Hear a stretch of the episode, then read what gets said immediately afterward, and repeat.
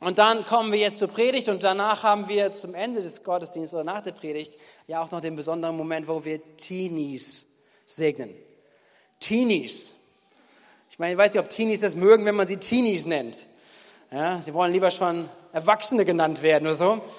Aber Teenies ist eine ganz besondere Lebensphase. Wir segnen nachher Teens, das heißt ähm, Jugendliche oder Kinder oder nicht Jugendliche und nicht Erwachsene, so einfach Teens, die in dem nächsten Schritt sind, im nächsten Schritt auch in ihrem, in ihrem, äh, ihrem Leben. Und das ist eine besondere Phase, nächster Lebensabschnitt.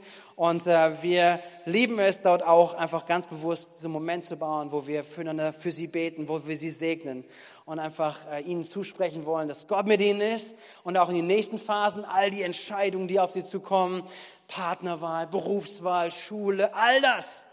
Aber dass sie wissen, hey, da müssen sie nicht alleine durch sondern sie können das angehen mit Gott, sie können es angehen auch mit Gemeinschaft, mit anderen Menschen, die sie ermutigen, von denen sie lernen können, womit sie einfach eingebettet sind. Das ist so gut. Und ich habe dazu eine Ermutigung, einen Vers, äh, eine, ein, aus einem Brief, den der Apostel Paulus schreibt. Wir haben schon einiges aus der Bibel gelesen, immer wieder Texte, auch gerade von dem Apostel Paulus. Und der Apostel Paulus schreibt einen Brief an einen Mitarbeiter, an Timotheus. Und Timotheus ist so ein kannst du dir vorstellen, so ein Pastor, der, der in den Gemeinden gearbeitet hat, die Paulus gegründet hat. Äh, Paulus ist, ist ähm, als jemand, der Gott kennengelernt hat und gesagt hat, das, das, das hat mein Leben verändert, das hat sein Leben verändert. Ist, er hat angefangen rumzureisen, ist von Stadt zu Stadt gegangen, hat mit Menschen über den Glauben gesprochen und Menschen sind so ähnlich wie heute, wie wir zusammengekommen und sagen, hey Gott, Gott ist real. Mit Gott ist, mit, mit dem können wir leben und er hat einen guten Plan für unser Leben und, und er hat sie gelehrt darüber, was es bedeutet, Jesus nachzufolgen und äh, auf seine Gnade das Leben zu bauen. Und dennoch war es so, dass gerade in dieser Zeit, wenn wir uns das probieren vorzustellen, dass alle möglichen Ideen und alle möglichen Vorstellungen, auch wie es das richtig und falsch wäre, dass es in dem Kontext von Gemeinde war.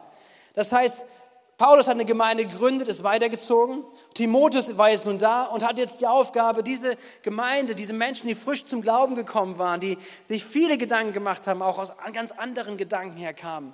Vielleicht esoterische Gedanken, andere äh, Religionen, die sie vorher hatten, jetzt zu lehren, zu erklären, was es bedeutet, Jesus nachzufolgen. Und er war herausgefordert, weil alle möglichen Meinungen waren da, alle möglichen Ideen. Und jetzt war er da und es wird beschrieben, er war ein junger Mann. Er war noch nicht so alt und jetzt war er da vor Ort und, und kämpfte sich vielleicht auch irgendwo ein bisschen durch. Und jetzt kommt so ein Brief von Paulus, der ihn, der ihn mitgenommen hat auf die Reisen, der ihn wie ein Vater gewesen ist, wie ein Mentor gewesen ist, der ihm geholfen hat, einfach auch im Glauben, auch in seiner Leidenschaft zu wachsen. Und Paulus schreibt einen Brief an ihn, er schreibt sogar zwei Briefe an ihn, die wir in der Bibel finden. Und er schreibt an ihn und ermutigt ihn. Eine Ermutigung in diesen Moment hinein, auch wo er vielleicht herausgefordert ist. Und zwar ist es im 2. Timotheusbrief, Kapitel 2, Vers 22. Wenn du mitschreibst, wenn du mitliest, kannst du es gerne tun und sonst haben wir es auch auf der Folie mit dabei. Paulus schreibt an den Timotheus, er sagt ihm, die jugendlichen Begierde aber fliehe. Wo sind unsere Teens? Also, die jugendlichen Begierde aber fliehe. Strebe aber nach Gerechtigkeit, Glauben, Liebe, Frieden mit denen, die den Herrn aus reinem Herzen anrufen. Okay, jugendlichen Begierde möchte ich nur ganz kurz drüber sprechen, weil das ist nicht mein Fokus, mein Schwerpunkt von heute Morgen, sondern aber kurzes Anreißen, dass Paulus hier einen Leiter anschreibt, einen, einen Pastor ermutigt und sagt, hey du, Timotheus, du bist vielleicht herausgefordert bei verschiedensten Dingen. Und jugendliche Begierde meint jetzt nicht nur vielleicht irgendwelche sexuellen Sachen, die auf ihn einströmen und so weiter. Es mag alle möglichen Dinge auch sein, die jugendliche Begierde sein können für ihn. Vielleicht ist es etwas geweckt in ihm und vielleicht, wenn, wenn du hier bist, kannst du das nachempfinden, dass du sagst, ja, es gibt so eine jugendliche Begierde auch in mir, nämlich so ein Wettstreiten. Kennt ihr das? Und vielleicht es gibt auch einen ungesunden. Paulus war, äh, Timotheus war herausgefordert mit verschiedensten Irrlehrern und Leuten, die auch richtig gut waren in den Sachen, die sie gelehrt haben. Paulus warnt ihn davor und sagt, hey, mit den Leuten habt nichts mehr zu tun, weil sie, sie verkündigen ein anderes Evangelium. Und vielleicht war Timotheus herausgefordert, aber ich kann mit denen diskutieren und ich werde gewinnen. Jugendliche Begierde, vergiss es. Hör auf damit. Ja, so kann ich es mir vorstellen. Paulus geht nicht weiter darauf ein. Vielleicht ist es auch eine Überheblichkeit, vielleicht ein Stolz, vielleicht eine falsche Ausübung von seinem Dienst, von seinem Auftrag, den er hatte, dass es mit hineinspielte, weil er viel mit Menschen zu tun hatte, dass, dass ihm sagt, hey, jugendliche Begierde, aber fliehe. Vielleicht ist es aber auch dennoch gewesen, dass sein Handeln eine gewisse Anerkennung und eine gewisse äh, Aufmerksamkeit von Frauen angezogen hat. Auch das ja, er war nun mal unterwegs, er hat nun mal viel vielleicht auch vor Menschen gesprochen, er hatte Einfluss bekommen. Und dass Paulus ihm sagte, flieh vor diesen Dingen. Sei wachsam, achte darauf. Und dann kommt aber die Ermutigung, worüber ich heute sprechen möchte. Er sagt, strebe aber danach. Strebe aber. Können wir das mal gemeinsam sagen? Strebe aber. Richtige Streber sein. Strebe aber, und jetzt heißt es nach Gerechtigkeit, Glaube, Liebe und Friede. Und das, was er ihm sagt, in der neuen Genfer Übersetzung, der andere Übersetzung heißt es, dein Ziel soll es sein, ein Leben, das von Gerechtigkeit, Glauben, Liebe und Frieden erfüllt ist. Verfolge dieses Ziel zusammen mit allen, die den Herrn aufrichtig und mit reinem Gewissen anbeten. Und das ist meine Ermutigung für, für jeden, der heute hier ist, besonders für euch Teens. Dieser Vers, hey, verfolge mit allem, was du hast. Dein Leben sei erfüllt von etwas, von Gerechtigkeit, von Glaube, von Lieben, Liebe und von Frieden. Und das gilt nicht nur für euch, sondern es gilt für jeden, der hier ist. Weil das sind alles tolle Begriffe, oder? Und im Sonntag im Gottesdienst, da klingt das auch gut. Ja, Gerechtigkeit, Glaube, Liebe und Friede. Aber was bedeutet das an einem Montag? Was bedeutet das, wenn die Umstände nicht so toll sind? Was bedeutet, wenn jeder anders, alle um dich herum anders sind als voller Liebe und voller Friede und Gerechtigkeit? Aber darum geht's. Es ist ein Vers, der absolut für den Alltag ist. Es ist eine Ermutigung für dich, die für den Alltag ist und eine Herausforderung für dich sein soll. Lass mich dich ermutigen, indem wir das weiter anschauen, was es bedeutet, diese Worte in unserem Leben zu haben. Und dazu möchte ich einen Vergleich nochmal gehen, in eine nächste Person euch vorstellen, nämlich aus dem Alten Testament eine Person, der Daniel heißt. Daniel aus dem Alten Testament ist ähnlich vom Alter wie ihr Teens. Er war so zwischen 12 und 15, wird es beschrieben in der Bibel, als er aufgewachsen ist unter einem guten König, der Gott geehrt hat, der Gott geliebt hat, unter dem König Josia. Und jetzt kommt König Nebukadnezar aus Babylon und er zerstört, es ist Krieg, er zerstört das ganze Umfeld, in dem Daniel aufgewachsen ist. Er wird aus seiner Familie rausgerissen. Er wird letztendlich der Tempel, wo er sich orientiert hat, auch geistliches Leben und sein, sein Glaubensleben, was da geprägt war, es wird zerstört. Es wird alles geraubt und er wird verschleppt in ein anderes Land. Mit zwölf bis 15 Jahre. Kannst du dir das vorstellen? Verschleppt, komplett raus. Überall woanders. Du bist nicht mehr zu Hause, eine ganz andere Atmosphäre. Bist gut aufgewachsen, behütet aufgewachsen, ein tolles, frommes Kind. Und jetzt kommt sowas durch König Nebukadnezar. Und die Feinde beginnen nun letztendlich sie ganz für sich zu gewinnen. Sie fangen an, ihnen äh, neues Denken beizubringen, ihre Identität zu beeinflussen. Sie sollen die Sprache der Babyloner nennen, äh, lernen. Sie sollen die Schrift lernen. Sie sollen die ganze Philosophie, alles Denken dort annehmen. Sie sollen das essen, was sie essen und wir müssen dazu wissen, dass gerade im babylonischen Reich das ganze Essen und die ganze äh, Essenskultur viel mehr geprägt war von, von wirklich einem Kult. Es wurde Dämonen geopfert. Es wurde geistlich, spirituell damit einiges getan. Und das, das wurde dann zum Essen gereicht. Es sollten viel Wein bekommen, vielleicht die Heimat zu vergessen, alles Mögliche. Und vielleicht denkst du, ja, so ähnlich sind meine Umstände, wenn ich von Montag bis Samstag durch mein Leben gehe. Alles probiert, prasselt auf mich ein, alle möglichen Herausforderungen, alles, was mich ganz schön ein beeinflussen möchte in meinem Leben. Aber genau dazu gehört es dieser Vers.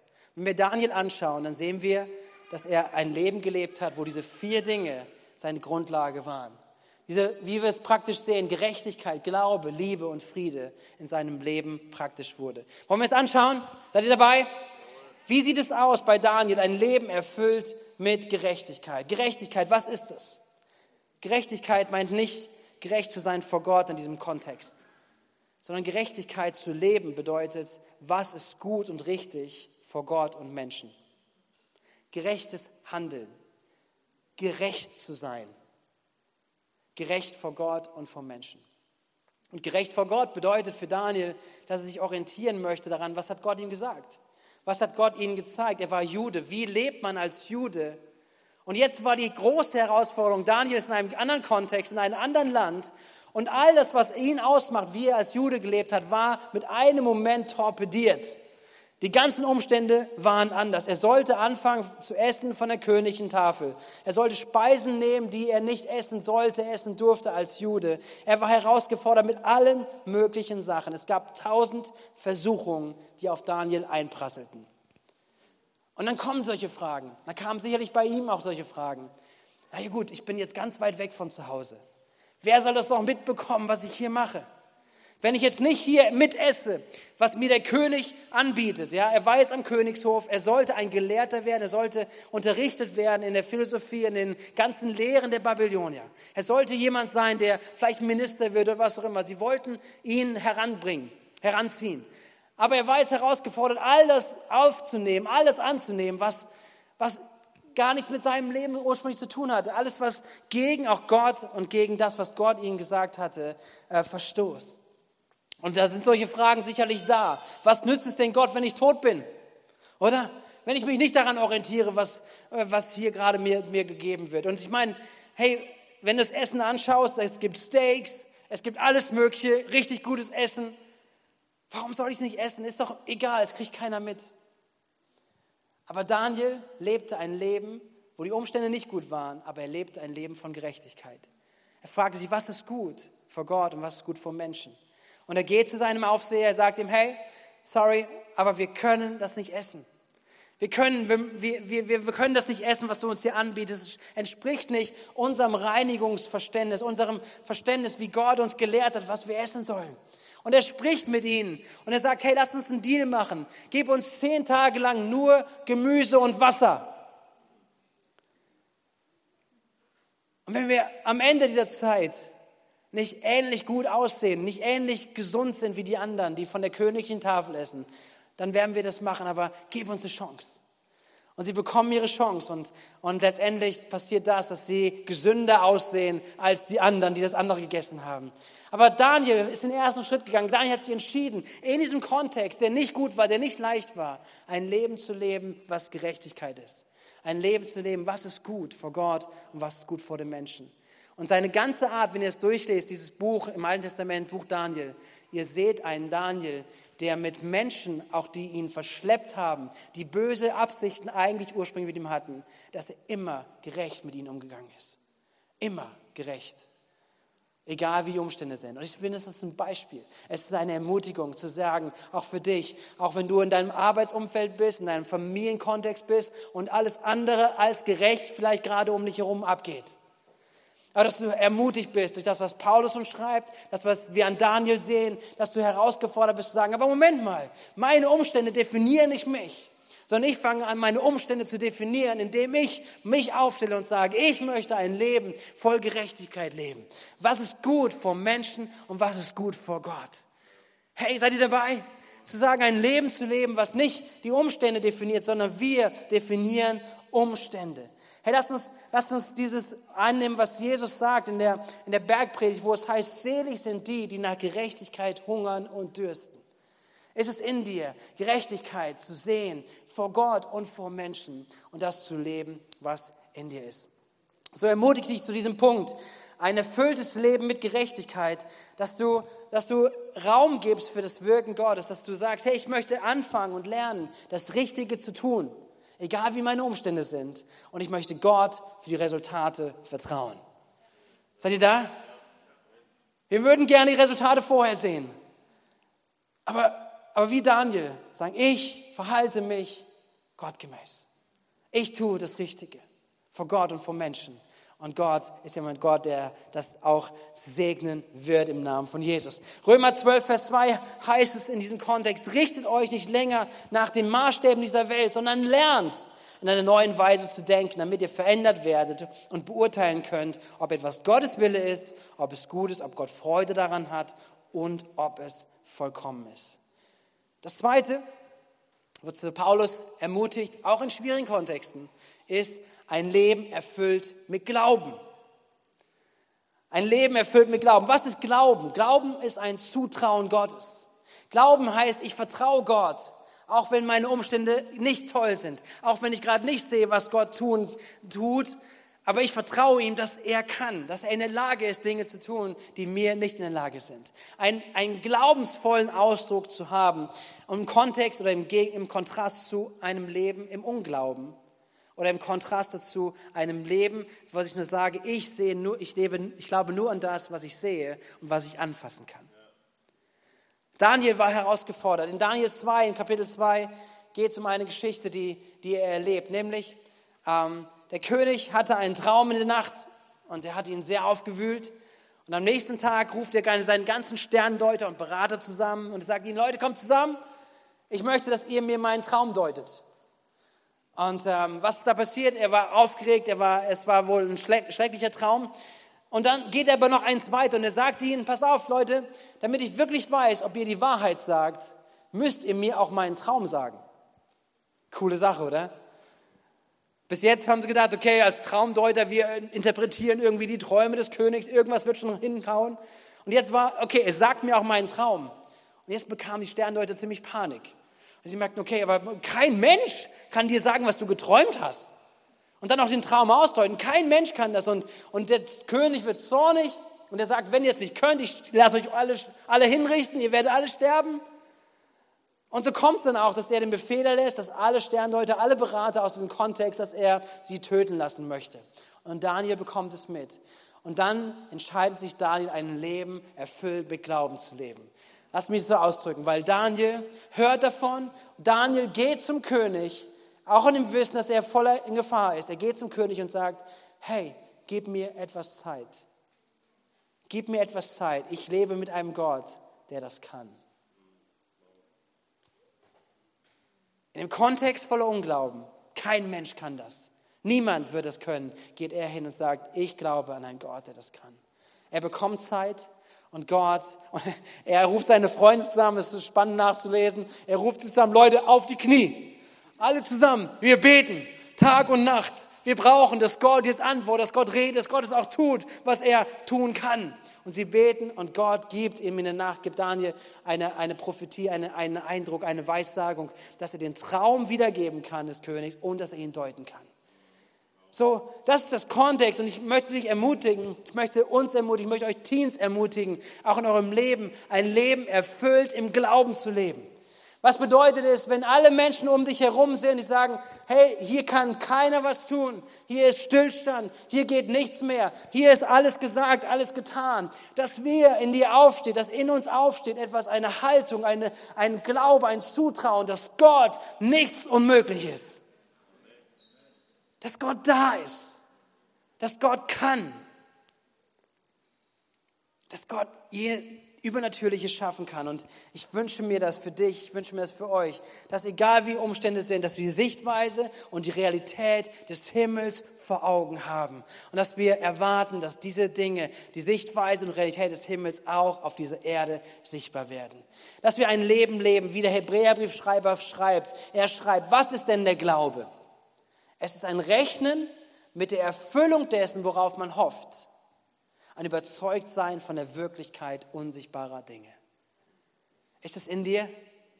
Ist so ein Glaube in dir? Bist du erfüllt mit dieser, diesem Hunger nach Gerechtigkeit? Bist du erfüllt mit diesem Glauben an, mit diesem Glauben, der übernatürlich ist, der erwartet, dass Gott etwas tun kann? Mein dritter Punkt, was Paulus schreibt, ist ein Leben erfüllt mit Liebe. Und diese Art von Liebe, wie die Bibel es uns zeigt, gerade auch im Neuen Testament, ist nicht eine Liebe, die einfach für Menschen ist, die leicht zu lieben sind. Also wenn du, wenn du eine tolle Freundin hast, einen tollen Freund hast, easy. Den liebe ich, die liebt mich und so weiter, das ist kein Thema. Aber die Liebe, wie sie ihm beschrieben wird, äh, auch im Neuen Testament, ist mehr als nur, ich bin zu allen irgendwie nett und ich bin zu keinem böse, sondern die Liebe im Neuen Testament sagt, egal wer du bist, egal was du getan hast, egal was dein Kontext ist, meine Entscheidung ist, ich frage immer, was würde die Liebe für dich tun? Was könnte, würde es bedeuten, dich zu lieben? Und das ist auch der Maßstab, den Jesus sagt im Neuen Testament. Er sagt, nicht nur liebt die, die euch auch lieben, wo es leicht ist, sondern ihr könnt eure Feinde lieben. Ihr könnt Menschen lieben, die euch feindlich gesinnt sein. Wie könnt ihr das tun? Indem wir einfach, dass, dass Jesus uns verändert, von innen nach außen und dass unser Leben geprägt ist von der Liebe.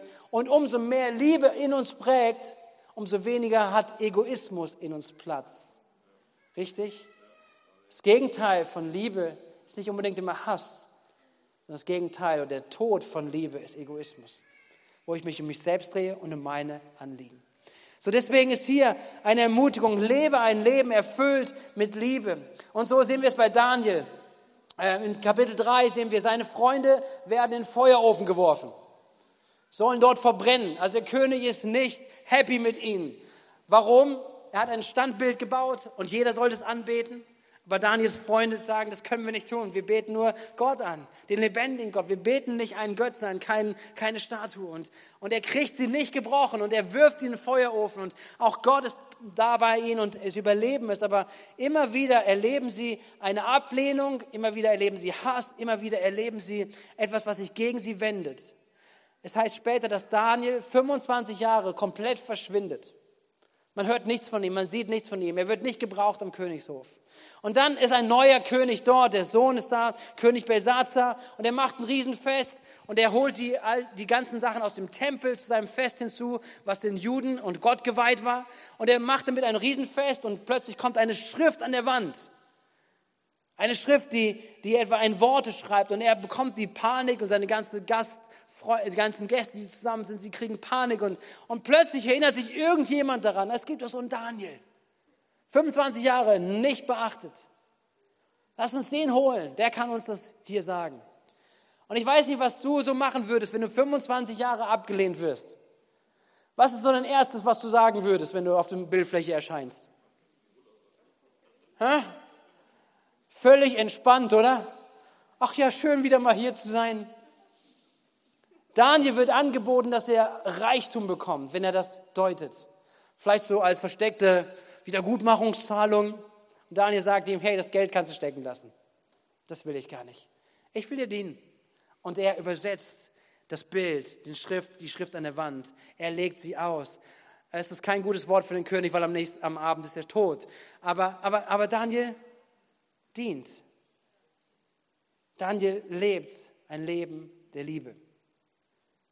Egal was Umstände um ihn herum gemacht haben, er war nicht voller Zorn, er war nicht voller Bitterkeit, voller Hass, voller Schadenfreude, sonst was. Daniel lebt ein Leben von der Liebe. Und damit möchte ich dich ermutigen, euch ermutigen. 1. Korinther 6, 16, Vers 14 heißt es, lasst euch in allem, in allem, was ihr tut, von der Liebe bestimmen.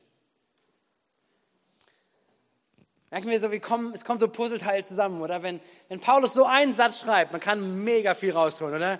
Paulus sagt diesen einen Satz, hey, jage dem nach, streb danach, und zwar nach, nach Gerechtigkeit. Lass Gerechtigkeit in dir sein. Was ist richtig und gut vor Menschen und vor Gott? Hey, hab ein Leben voller Glaube, dass du, ein, ein, dass du nicht irgendwie nat, nur natürlich in Umfeld siehst, sondern ein glaubensvolles Leben lebst. Und dann sei ein Leben erfüllt mit, dem, mit der Liebe, die Gott hat und zu jedem Menschen. Lass, lass dein Leben von der Liebe bestimmen. Und das führt uns zum vierten Punkt, zu diesem äh, Wort des Frieden. Nämlich ein erfülltes Leben mit Frieden. Ein Leben erfüllt mit Frieden. Und ein Leben erfüllt mit Frieden sehen wir bei Daniel, dass er ein Leben lebt, was jeweils zur Versöhnung und zur Einheit beigetragen hat. Was ist nicht Friede? Unfriede ist Zerstörung, Unfriede ist Uneinheit. Wenn du in deiner Familie Frieden hast, dann ist Einheit da. Und jeder bemüht sich, Einheit zu bewahren. Bedeutet nicht, dass jeder die gleiche Meinung hat. Es bedeutet nicht, dass man unterschiedliche Auffassungen haben kann, aber es ist eine Sensibilität, ein Verständnis für Friede, für Einheit da. Und der Gegenteil, das Gegenteil von Friede ist Uneinheit. Der Gegenteil, das Gegenteil von, von Friede ist Zerstörung, ist Auseinanderbringen, ist Parteiungen. Und wir sehen bei Daniel, dass er ein Leben gelebt hat des Friedens. Es ist so krass, wenn man es durchgeht. Hey, nehmt euch Zeit dazu, das mal durchzulesen. Auch im Kontext vielleicht von unserer Herausforderung, wo wir auch drinnen sind, wo du drinnen stehst. In, dein, in deinem Umfeld, in deiner Arbeitssituation, wo, wo es immer wieder Gelegenheiten gibt, vielleicht gegen den Chef was zu, was zu untergraben. Oder gegen den Mitarbeiter, gegen deine, gegen deine direkten Konkurrenzen, wo du immer wieder Möglichkeiten hättest, irgendwie ein bisschen nachzuhelfen, dass du besser aussiehst als, als die andere Person oder, oder deinen Vorteil zu suchen. So viele Möglichkeiten sind da, die aber immer Parteiungen bringen, die immer ein Gegeneinander bringen. Und wir sehen hier bei Daniel, sein ganzes Leben, wenn, es, wenn ihr es nachlest, ist geprägt von einem Leben voller Frieden. Er war verschleppt, er war an einem Hof und einem, diente unter einem König, der nicht nach Gottes Willen gefragt hat. Und was hat er gemacht? Er war der beste Minister im ganzen Land. Unbestechlich. Niemand konnte irgendwas ihm anhaben, weil er klar war, weil er gedient hat, weil er einfach sein Leben so aufgebaut hat, zum Frieden beigetragen hat. Hey, und ich liebe das, wenn wir darüber nachdenken, wie könnte unser Leben, wie kann dein Leben, egal wo du bist, in deinem Alltag, zum Frieden beitragen, gerade auch im Kontext, wo nicht Friede ist. Wie kannst du beitragen in Situationen, wo wir gesellschaftlich drinne sind? Ob die ganzen Diskussionen rund um Maßnahmen und um Corona und so weiter. Wie können wir unser Leben einsetzen, dass es zum Frieden beiträgt? Eingesetzt zum Frieden, auch wenn wir andere unterschiedliche Meinungen haben. Auch wenn Daniel sicherlich nicht alles gut fand, was der König gemacht hat, aber er setzte sein Leben ein zum Frieden. Und das ist eine, eine Botschaft, die über seinem Leben ist. Und ähm, Frieden bedeutet nicht, dass, dass du keine Gegner hast. Es bedeutet nicht auch, dass, dass nicht irgendwelche Herausforderungen oder Kämpfe stattfinden. Daniel hatte, obwohl er so gelebt hat, hatte mächtig Widerstand. Ihr könnt es nachlesen, ja, im Kapitel 6 ist es beschrieben, weil er, weil er, weil er Menschen um sich herum hat, die ihn das genie, ähm, geneidet haben. Ist das richtig? Sagt man das? Geneidet haben. Neider. Die wollten das, was er hatte. Sie wollten die Position, die Kraft, die Macht, die er im Land hatte.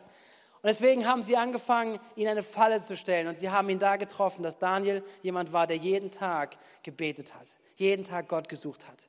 Und die haben gesagt, hey, König, lass doch mal ein Gesetz machen, dass niemand jemand anderes anbeten darf, außer dich. Okay? Mal eine ganze Zeit lang. Und sie stellen eine Falle für Daniel. Und Daniel wird in die Löwengrube als Strafe geworfen. Es bedeutet nicht, dass wenn du ein Leben des Friedens nachjagen lebst, dass nicht Menschen dich verletzen. Es bedeutet nicht, dass Menschen gegen dich sind. Es bedeutet auch nicht, dass du falsche Kompromisse machen musst. Er lebte klar sein Leben, klar in der Nachfolge. Aber Gott war mit ihm. Und Gott befreite ihn, auch aus der Löwengrube. Gottes Hand war auf ihm. Und letztendlich, egal auch, ob Gott ihn gerettet hätte oder nicht, das war die Einstellung von, von Daniel. Er lebte sein Leben so klar ein Leben erfüllt mit Friede. Und deswegen meine Ermutigung auch an euch, an uns, Römer 12, Vers 18. Soweit es irgend möglich ist und von euch abhängt, lebt mit allen Menschen in Frieden. Hey, als Menschen, die wir zu Jesus gehören, als Menschen, die wir sagen, wir möchten Jesus nachfolgen, wir möchten ihn kennenlernen, wir möchten ihm mehr Raum geben, ist dieser Satz eine super Ermutigung. Ist eine super Ermutigung und ganz praktisch zu sagen, wie lebe ich mein Leben? Wie lebe ich meinen Alltag? Wie kann es aussehen, dass der Himmel auf diese Erde kommt? Wie kann es aussehen, dass Prinzipien des Reiches Gottes, so wie Gott sich unser Leben vorstellt, Familien vorstellt, hey, Schulsituationen vorstellt, Arbeitssituationen vorstellt, wo auch immer wir Einfluss haben in diese Gesellschaft, wie können wir sehen, dass sein Reich dort hineinkommt? Und wir wollen das nehmen.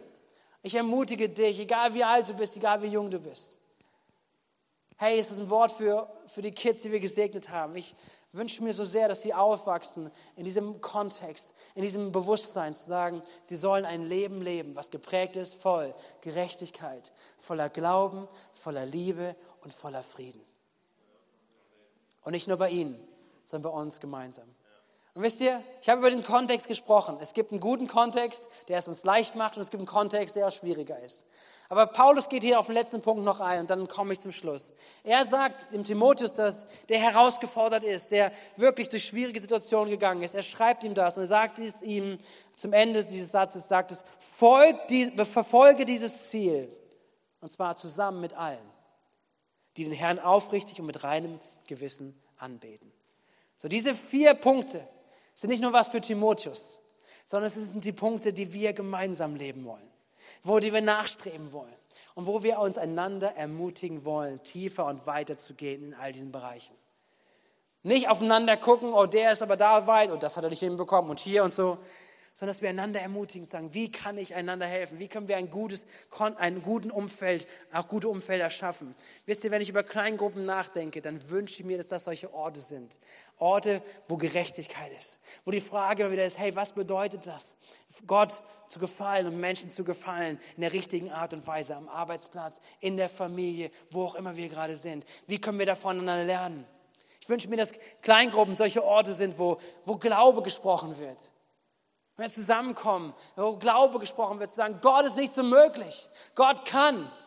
Amen. Amen. Wo wir über Liebe nachdenken. Sagen, was bedeutet es, Menschen zu lieben, wie Gott sie liebt. Und Menschen zu sein, die Frieden hervorbringen. Ich möchte uns einladen, dass wir zum Gebet kommen und Gott eine Antwort geben. Ganz konkret über diese, diese Ermutigung und wo du vielleicht dein Leben anschauen kannst an diesen Punkten, sagen kannst, Gott, bin ich da? Oder was habe ich verloren? Gott, wo möchtest du mich neu ermutigen? Was hat mich angesprochen? Wo, wo möchtest du, dass mein Leben mehr Einfluss nimmt? Wo, wo kann ich diese Ermutigung, die Paulus an Timotheus schreibt, für mich nehmen und hören, hey, Steffi, lebe ein Leben. Lebe ein Leben. Geprägt, erfüllt damit. Janine, aber ich kann jetzt durchgehen. Ich kann nicht alle, nicht alle Namen, aber, aber egal wer, hör das doch als eine Ermutigung für dich, dass Gott sagt, lebe ein Leben, erfüllt mit Gerechtigkeit, mit Glauben, mit Liebe und mit Frieden. Amen. Amen. Komm, ich lade uns ein. Steffi, kannst du kommen? Genau. Ihr könnt noch sonst nur einfach ein bisschen Kies, dass wir einen Moment haben, wo wir, wo wir ins Gebet gehen. Und ich lade uns ein, dass wir nochmal gemeinsam aufstehen. Könnt ihr noch? Ich möchte uns eine Zeit des Gebets, des persönlichen Gebets und eine Antwortzeit vor Gott leiten. Gott ist so daran interessiert, dass du nicht nur eine Predigt hörst oder ja, ein Wort liest oder Bibel liest, sondern Gott ist daran interessiert, dass wir mit ihm in Gespräch kommen, dass er die Erlaubnis bekommt, in unser Leben hineinzusprechen, dass er die Erlaubnis bekommt, zu hinterfragen, zu korrigieren. Und immer wenn Gott so spricht, wenn immer Gott so hineinsprechen möchte, auch dich anspricht heute an diesem Morgen, hat er gute Absichten mit deinem Leben. Hat er was Gutes vor. Und ich wünsche mir so sehr, dass unsere Haltung, meine Haltung immer wieder ist, Gott, ja, was immer du sagst, ich möchte hören. Ich möchte mein Leben auf den Prüfstand stellen. Gott, ich möchte umkehren von Dingen, die dich nicht meinen, die dich suchen sondern ich möchte das Leben leben, das, was du für mich hast. Deswegen ist es wichtig, dass du eine Antwort gibst, dass du Momente nimmst. Sagen, Gott, diese Ermutigung möchte ich annehmen. Vielleicht wirst du konkret, sagst, an diesen Punkten, an dem eins, zwei, drei oder vier oder an allen Punkten. Gott, ich gebe mich denen hin. Ich möchte dem mehr nachjagen, mehr danach streben, mein Leben erfüllt sein davon, mein Part sehen. Komm, nimm dir Zeit, mit Gott zu reden, in einem inneren, persönlichen Gebet.